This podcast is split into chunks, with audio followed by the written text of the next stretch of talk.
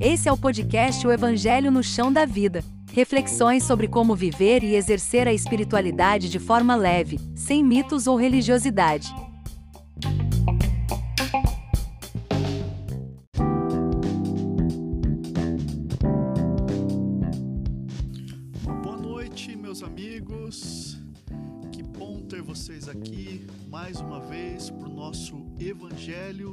Da Vida.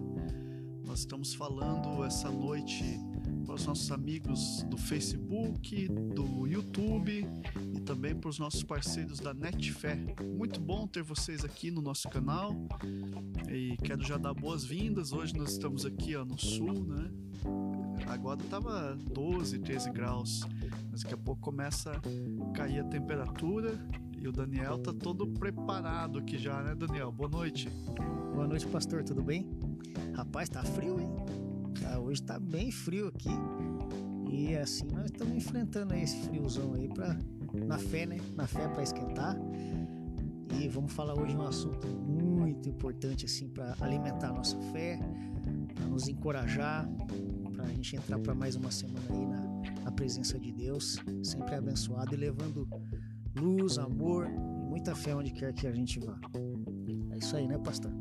Amém, amém. Isso aí, Dani. Obrigado. E olha, a gente já quer começar com tudo aqui o nosso bate-papo. E a gente quer começar com um tema é, sobre Deus. Entender um pouquinho o que é Deus para você, o que é Deus para mim, é, como nós temos nos relacionado com Deus e que tipo de Deus nós estamos falando. Essa é uma pergunta sagaz, uma pergunta interessante. Entender que Deus nós estamos falando. Olha, tem um livro do Richard Rohr chamado Cristo Universal, que ele diz o seguinte: que há mais ou menos 32 mil manifestações de cristianismo diferente registradas. Você já pensou? Cada manifestação dessa vai dizer algo sobre esse Deus. E agora, Daniel, de que Deus a gente está falando? Chega até a coçar a cabeça aí, né, Daniel? É, isso é uma coisa que cada um interpreta de uma forma diferente, né? Eu sempre penso assim que não importa como a gente imagine Deus, ele é sempre maior. Eu creio que ele está presente em todas essas expressões, né? E que não existe o ser humano que está certo e que está errado. O que está certo realmente é a palavra de Deus e a revelação do Espírito em cada coração. E aí basta a gente ler a palavra com sinceridade, buscar a presença do Espírito Santo para que assim ele possa ir despertando a nossa consciência, para que a gente vá sendo para que a gente permita que ele vá nos moldando conforme a vontade dele, né? E aonde a gente for, temos que procurar somar e procurar sempre tratar os outros com respeito e, e sempre alimentar essa fé para a gente poder ir crescendo, porque Deus é extraordinário, então é um padrão muito alto. Mas é bom ter esse padrão alto para a gente sempre ter uma meta, sempre ter um lugar para a gente olhar, para a gente continuar sempre em movimento e sempre crescendo. É isso, né, pastor? Se tu diz, é. Estamos aí. Se você tá falando, tá dito, né? ai, ai, brincadeira à parte, a gente leva assim um pouco na, na brincadeira, mas é interessante. Eu quero abrir aqui com um texto que eu escrevi algum tempo atrás. Esse texto usa como base é, uma frase do Jung. Ele diz o seguinte: até você se tornar consciente, o inconsciente irá dirigir a sua vida e você vai chamá-lo de destino.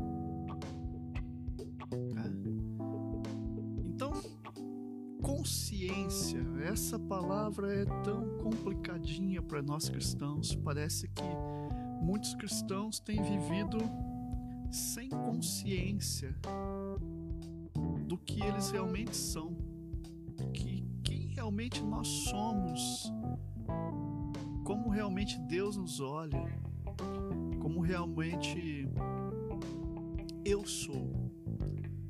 E aí a gente vai entrar um pouquinho nisso, Daniel, que é quem eu sou? Quem, quem é você?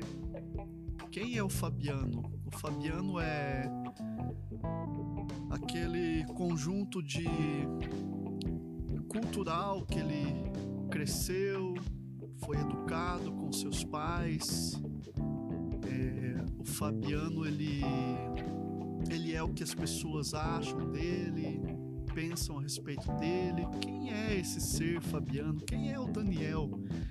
Quem somos nós? Realmente, você já parou para pensar?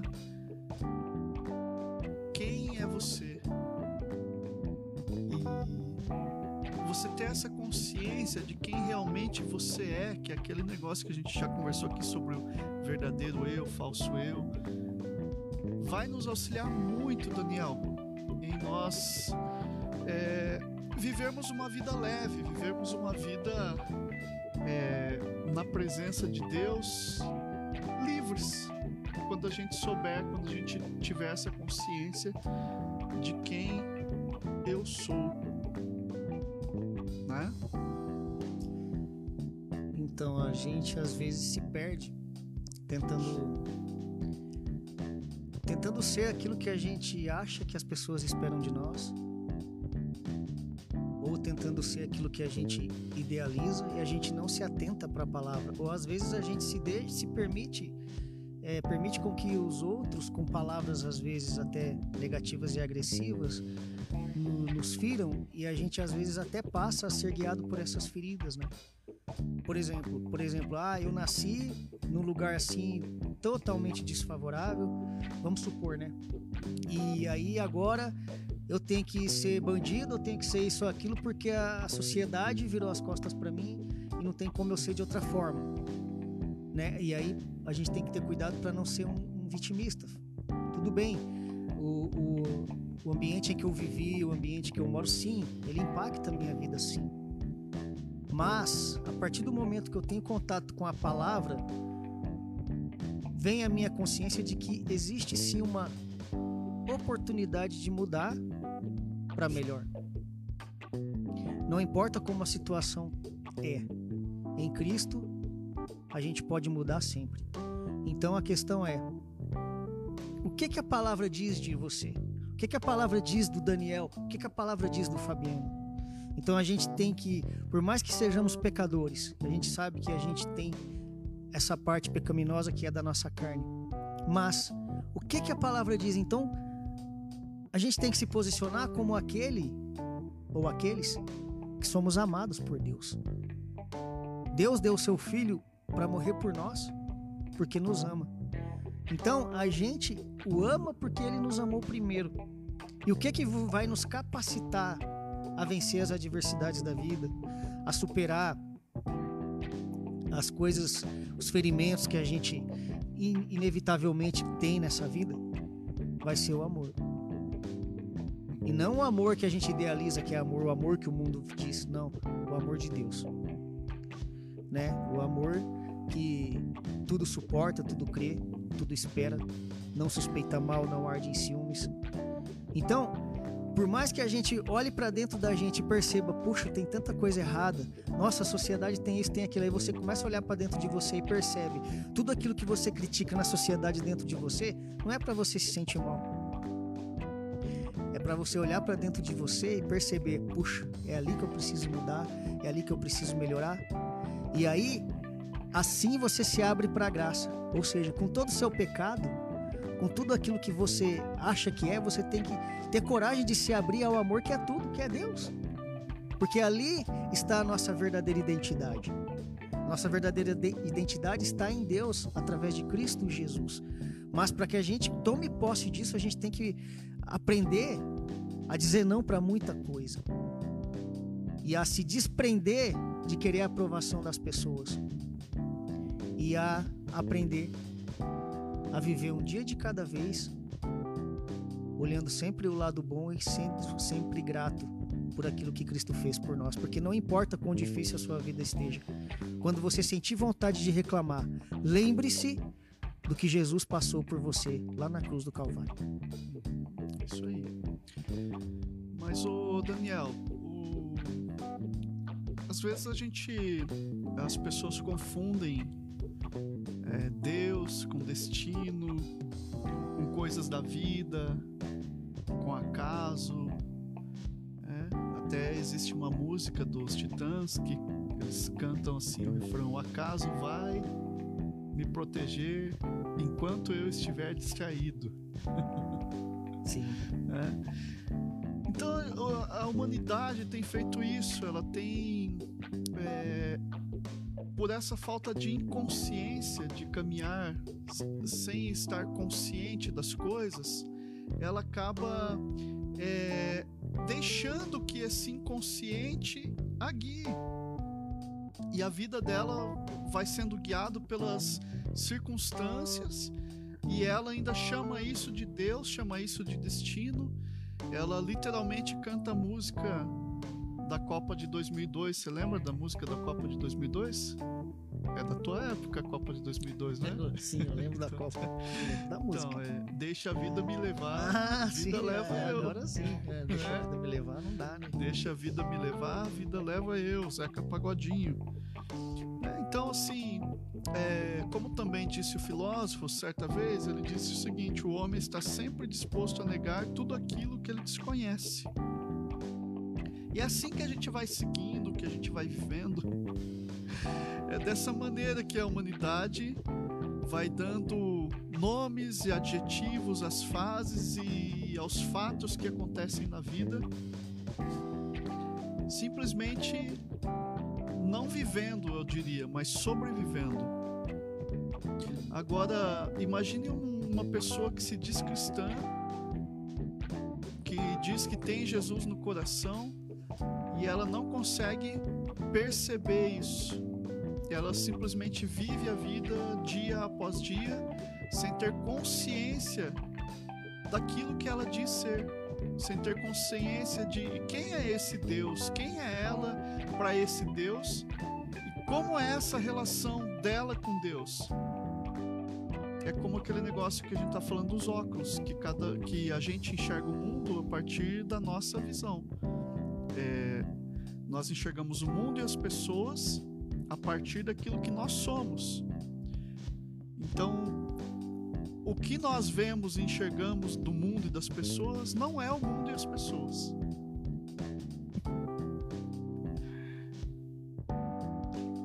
Não é tão real quanto a gente imagina, né? Exatamente. Não é tão real quanto a gente, quanto a gente imagina, Daniel. Foi bem. E agora você imagine, você não tendo esse olhar, é, esse- é como se você tivesse um óculos e esse óculos está desfocado. E você começa a olhar as coisas desfocadas e você acredita que a maneira que você olha desfocadamente está correta. Já pensou? Você dirigir o teu carro com os óculos desfocados, Daniel, o que queria acontecer? Ah, com certeza ia dar tudo errado, né? Ia bater. Certo, não. Ou ia andar em zigue-zague, põe a vida dos outros em risco também. Agora você já pensou? A gente dirige a nossa vida assim muitas vezes, Sim. com os óculos embaçados, Parece que tá no automático, né? no piloto automático. E o pior ainda, não é nem isso. O pior é que quando você pega o óculos de outra pessoa para querer enxergar através do óculos da outra. Sendo que cada um tem o seu processo, cada Tem um o tem seu o seu processo, o seu modo de enxergar, o seu modo de viver.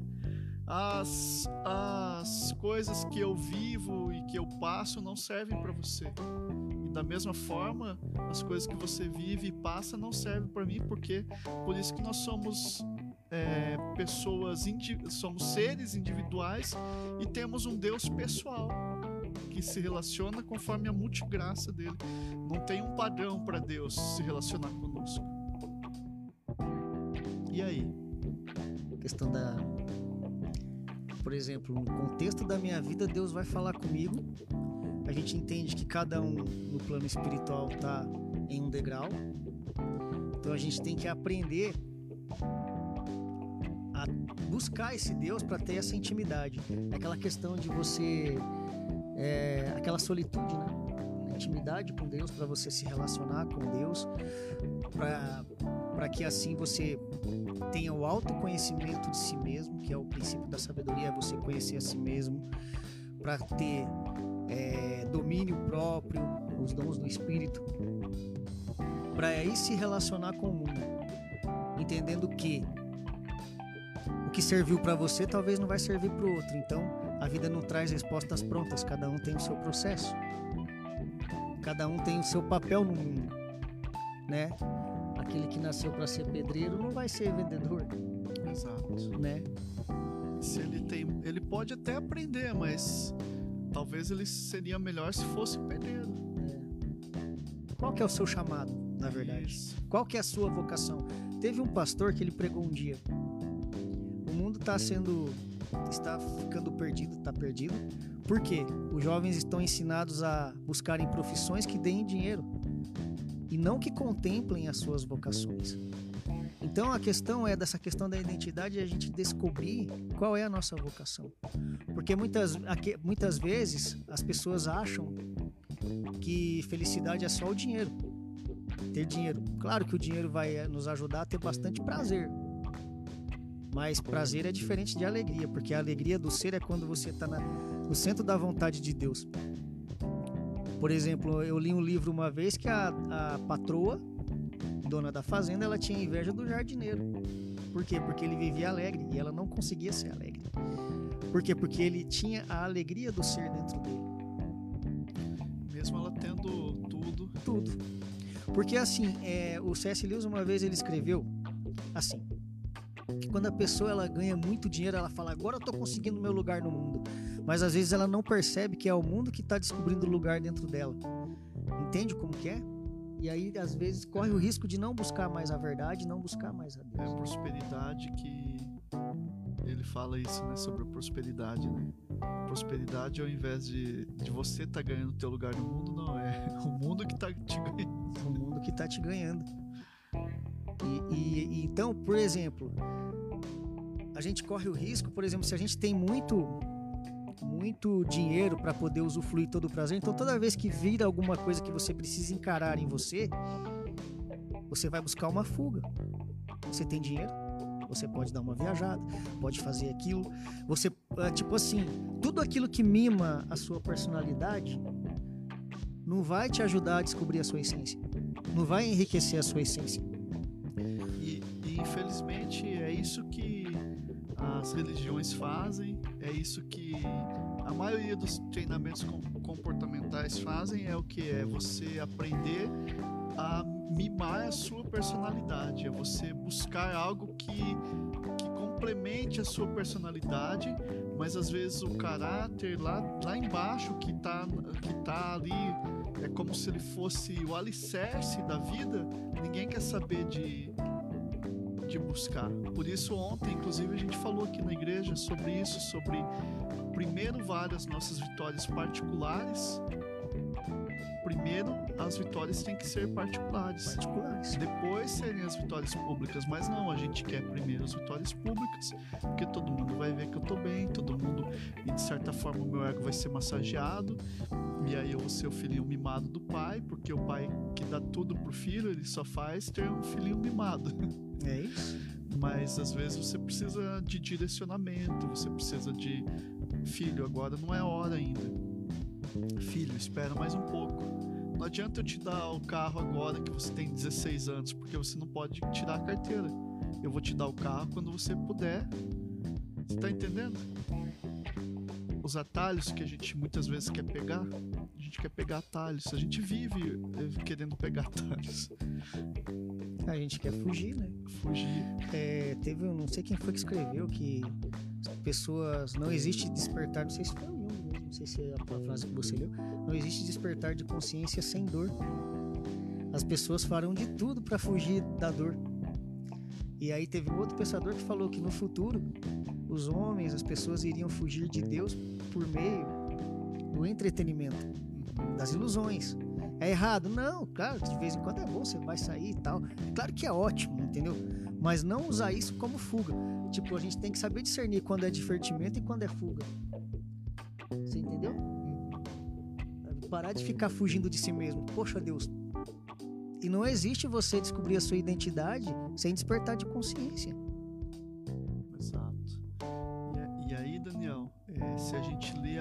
Bíblia com um pouquinho mais de, de percepção, a gente vai notar o seguinte: que Deus está sempre chamando o homem a essa consciência. Veja bem. Isso aí, João. Adão, onde você está? Você acha que Deus não sabia onde é que Adão estava? Mas queria que. Adão percebesse. Caim, onde está seu irmão Abel? Por que, que ele está chamando Caim? Para ele ter certeza. Caim, olha o que, que você fez, Caim. Adão, olha só o que, que você fez, cara. Você estava no jardim. Onde você está? Por que, que você está se escondendo? O cego que clamou misericórdia, ele disse: Que queres que eu te faça? Você Jesus, que Jesus não sabia? Exato. E aí, ele está chamando a gente à consciência, a entender o real momento que nós vivemos. Então, esse já é o primeiro exercício aqui para nossa nosso bate-papo de hoje. Qual momento você está vivendo hoje? Não é o passado, não. O que, que você está vivendo agora? O que, que você precisa enfrentar agora? Isso. O que, que precisamos enfrentar agora? Qual é a dor que está incomodando? E essa dor depende do que para ser resolvida, porque muitas vezes a gente acha que para resolver alguma coisa a gente precisa de ajuda externa, de outras pessoas que lutem por mim, ou até do próprio Deus. E muitas vezes o que a gente precisa é se posicionar para vencer uma dor. Você é um caso desse. É uma frase que me impactou na época é: abrace a sua dor e a use como prelúdio para a mudança. Usar o sofrimento como. Eu estava falando sobre isso na sexta-feira com, com um amigo e com a minha esposa. Que é o seguinte: você. O sofrimento faz parte da existência humana, correto? Correto. E o sofrimento, quando a gente é, passa por um processo de sofrimento, esse sofrimento vai gerar em nós uma energia. Seja, é, gera alguma coisa. Seja tristeza, depressão. Enfim, ele gera alguma coisa ali, ele está gerando. E aí o desafio pra gente é usar essa energia, como você disse, para catapultar a nossa vitória. Porque ele vai gerar alguma coisa. Agora, é a maneira que nós olhamos para o sofrimento é que vai determinar o quanto tempo eu vou sofrer. Porque às vezes o sofrimento ele era para ser pequenininho, mas porque eu tô tão assim com ego, assim, sabe, tão é, não, ninguém pode tocar no ungido do Senhor. A gente usa essa frase. Ai, por quê? Eu, É. ai, ai. E aí o que que acontece? Aí você acaba usando esse sofrimento que você ficaria, vamos dizer lá, como o povo caminhando 15 dias no deserto, mas vai caminhar 40 anos sofrendo, porque não aprende a lidar com as coisas. E, e você e perceba que você vai é, é, pessoas que agem assim caminham em círculo sempre, estão sempre caminhando em círculo, estão sempre caminhando em círculo, sempre, sempre, sempre. E Deus está sempre chamando a gente a ter consciência. Olha, perceba o que, que você está vivendo agora. Fabiano, Daniel, você que está aí ah, acompanhando, vai ouvir depois pelo Spotify. O que que você está vivendo hoje? Aqui, vou olhar aqui. O que que você está vivendo hoje? Você tem consciência do porquê que você está vivendo dessa maneira? Porque o que que acontece? Aqui eu vou pegar aqui uma, um detalhezinho aqui, ó. É, não há nada pior que alguém cheio de remorso pelas suas escolhas que não voltam mais atrás. Sabe, a pessoa fez uma escolha tão errada na vida dela, mas tão errada, tão errada, que depois não adianta o remorso, não adianta o arrependimento, que aquela escolha que você fez, você não vai conseguir voltar atrás mais. E você tem que aprender a conviver com isso. Isso não se trata de perdão ou não perdão. Perdoado está, mas as consequências de uma escolha errada, elas ficam. Lembrei de uma frase, outra frase bacana. ó. O cristão profundo é aquele que fracassou e aprendeu a conviver com isso. Isso. Porque somos humanos. É, Mas a gente não pode usar a nossa humanidade como desculpa para andar errado e para se negar a aprender e para se negar a amadurecer e para se negar a crescer. né? Agora, ficar só com remorso no passado, você vai ficar preso no passado Não adianta. e vai perder sua vida. Porque o que que acontece? Às vezes a gente faz escolhas erradas. Por quê? Por falta de experiência, por falta de, de pedir ajuda de alguém, né? Pelo, é, é, pelo nosso egocentrismo, pelo egoísmo, enfim, seja lá o nome que você quiser Pela dar, pressa também. o apelido que você quiser dar. É, mas a gente faz as escolhas, erra nas escolhas e depois fica com um sentimento de comiseração, de vitimismo, coitadismo e ah, o fulano lá não quer mais saber. De... Deixa, ó, passou aquilo lá. Eu tava conversando isso com a minha esposa hoje. É, foi bom naquele momento. Naquele momento lá que você teve uma, um relacionamento né, de amizade com alguém, naquele momento foi bom, foi ótimo. Mas hoje talvez já não se encaixe mais no teu jeito de ser, no teu jeito de viver. Se você voltar, essa pessoa vai te atrapalhar, entendeu? Não é que você vai ser inimigo, não. Foi o ciclo que se encerrou. E daqui em diante você precisa aprender a caminhar em outra direção. Ah, mas ó, veja Paulo na Bíblia, Paulo e Barnabé. Isso, né? Paulo e Barnabé que se separam. Em determinado momento eles fazem a, a obra missionária junto, em determinado momento eles separam por uma divergência de opiniões. É, Barnabé queria levar João Marcos, mas por João Marcos já ter abandonado eles na primeira viagem missionária, Paulo fala assim: João Marcos não vai. E por causa disso eles se separam.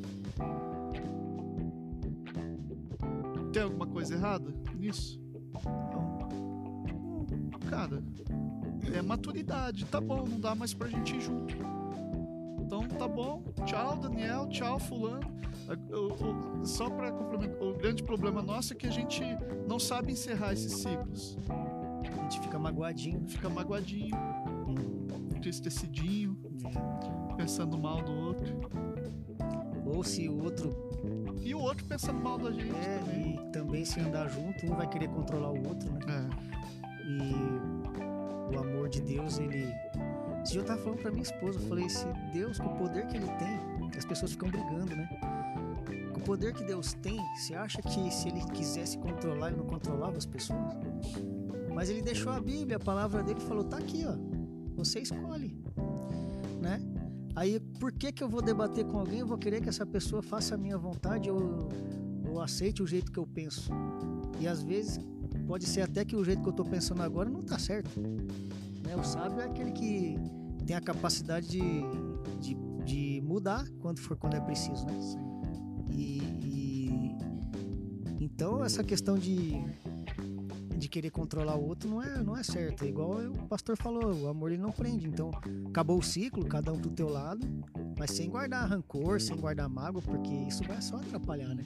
Atrapalha na vida espiritual, atrapalha no ministério, quer dizer, atrapalha em todas as áreas da vida, atrapalha em tudo. E, e aí, assim, né, a gente.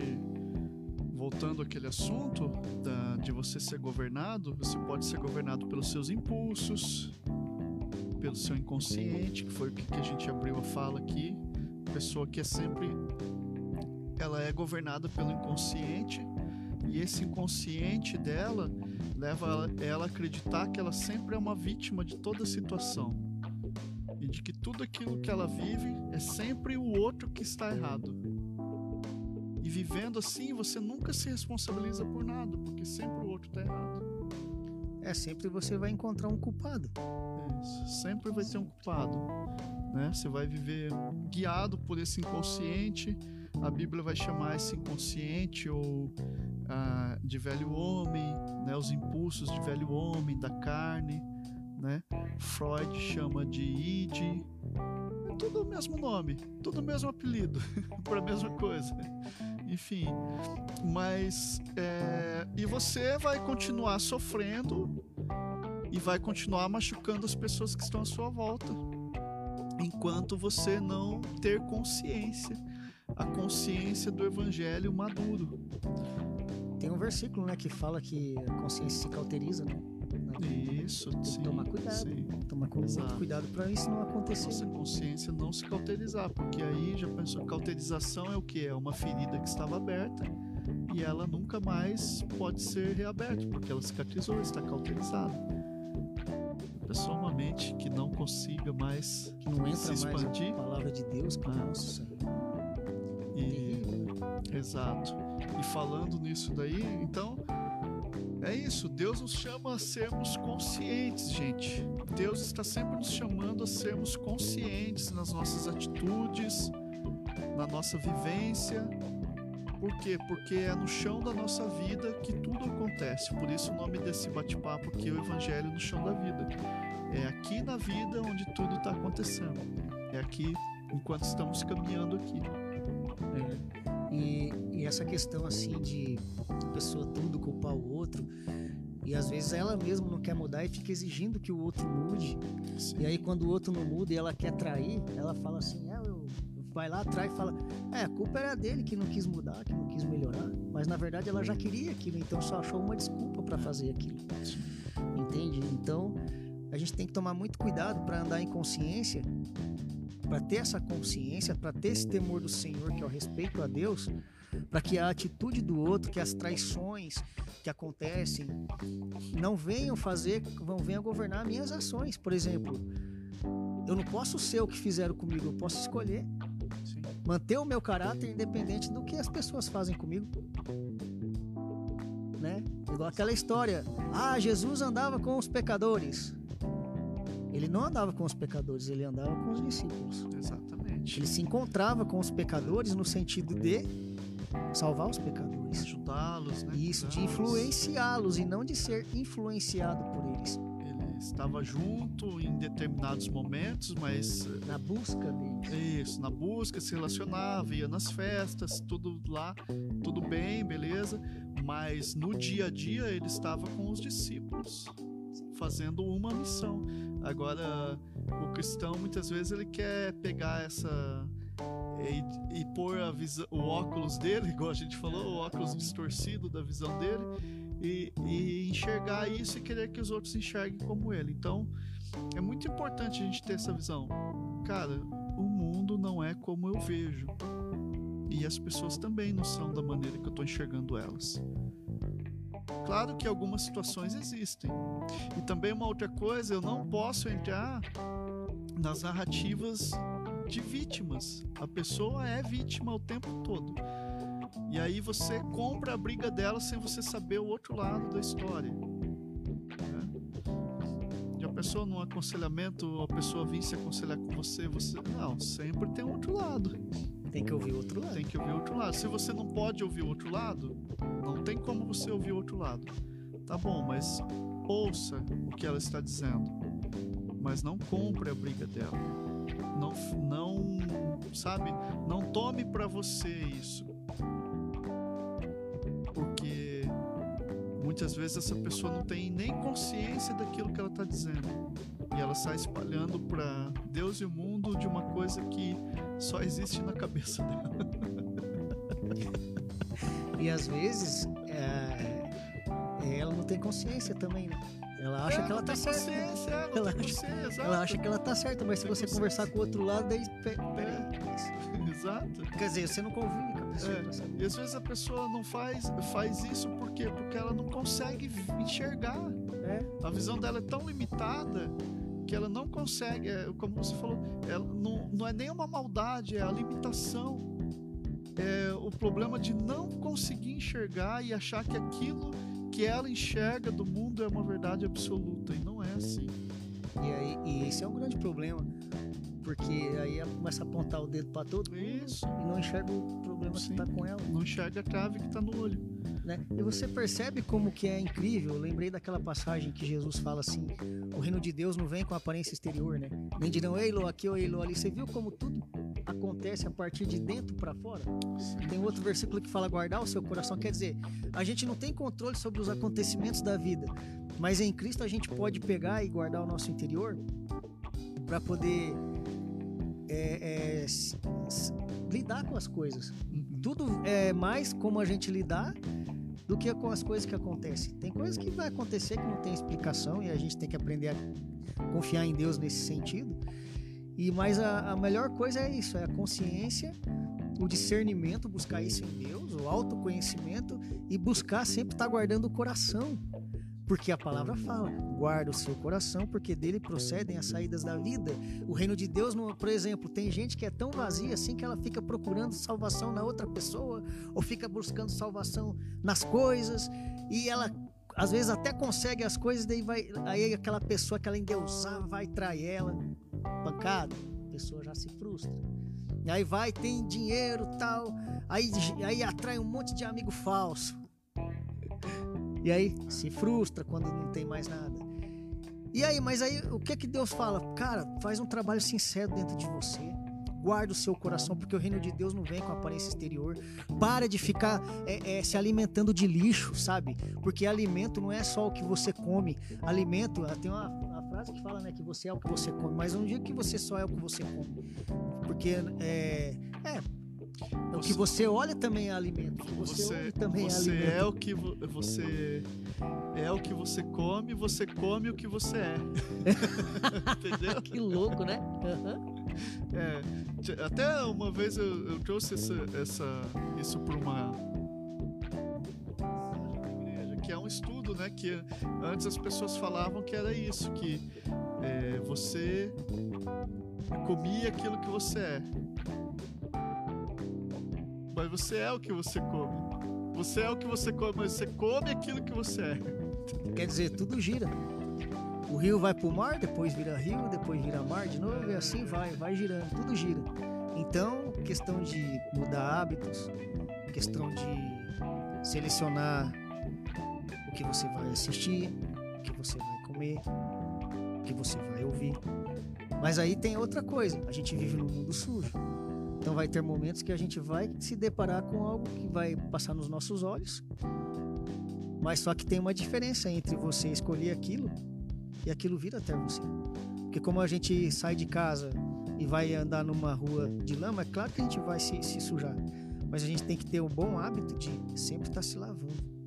Sempre buscando Cristo para ir se limpando e buscando esse discernimento para a gente selecionar tanto aquilo que a gente ouve, vê, come, para também a gente selecionar aquilo que a gente fala. Né? Sujo não é o que entra pela boca, mas é o que sai da boca. Que suja o sai do coração. que sai do coração. Agora, como que você vai vai sair coisa boa do seu coração se você só tem se alimentado com coisa ruim? Isso que, eu, que às vezes a gente tem que refletir. Maravilha. Gente, vamos aqui pro nosso final e eu quero dizer para você o seguinte: pense aí nessa semana, faça esse exercício. Você tem sido consciente daquilo que você tem vivido ou você tem entrado numa semana, finalizado aquela semana, iniciado uma nova semana, como o Daniel disse aqui, no automático? Como que tá isso? Você tem permitido que a, a viver através daquilo que falam, do que o que você é, ou você tem se empossado daquilo que Deus diz que você é? Há uma diferença muito grande entre viver a partir da expectativa de outra pessoa e viver a partir da expectativa de Deus sobre a tua vida. Então procure saber, procure conhecer, usando aqui um filósofo, conhece-te a ti mesmo. né?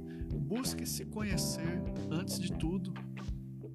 E você vai ver que nessa prática Deus vai se revelar muito a você.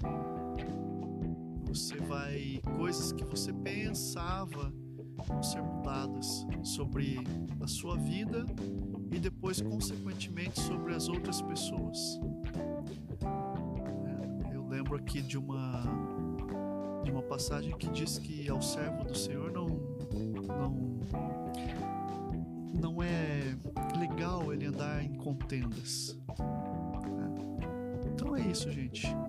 Saiba quem você é, não se justifique, não dê tela, sabe, é, eu tenho aprendido isso na vivência, na prática dolorosa do ser, do dia a dia. O silêncio é o melhor remédio em muitas situações, para você e para aqueles que te atacam. Se alguém te ataca, fique em silêncio, porque Deus está vendo. Ok? Deus abençoe. Daniel, muito obrigado por mais uma, um domingo aqui com a gente. Então, sobre isso que você falou, é aquela palavra, né? Irai-vos e não pequeis. né? E outra coisa também que eu tava lembrando aqui, falando sobre despertar da consciência, um dia eu fui no médico, né? Porque a vida é bem corrida. Eu falei, ah, doutor, eu tô esquecendo as coisas e tal. Ela, Sabe que eu tô doente? Ele falou, não, se você tivesse doente, você não iria perceber. Quem tá doente não percebe. Então, quem tá com a consciência fazendo tudo errado, ela não percebe. Daí eu, eu me lembrei, uma, uma, o C.S. Lewis escreveu, né, que quando o homem melhora, ele torna-se cada vez mais capaz de perceber o mal que ainda está dentro de si. Quando o homem piora, ele acha que ele está coberto de razão. Então, se você está percebendo o mal que está dentro de você, não se sinta culpado, não se sinta mal. Saiba que é Deus te mostrando onde que está o problema, sabe para quê? Para você perceber onde que está, para você ter a oportunidade de melhorar. Como Jesus sempre falava, vai e produza frutos de arrependimento. É isso. Procure ajuda, né? Sim, Procure ajuda, não seja orgulhoso. Procure ajuda quando você. Se você precisa de ajuda, seja humilde. Procure ajuda, que tudo vai melhorar. Tá bom? Deus abençoe. Fique na paz, uma ótima semana e nos vemos em breve. Um abraço. Que Deus abençoe a todos, em nome de Jesus.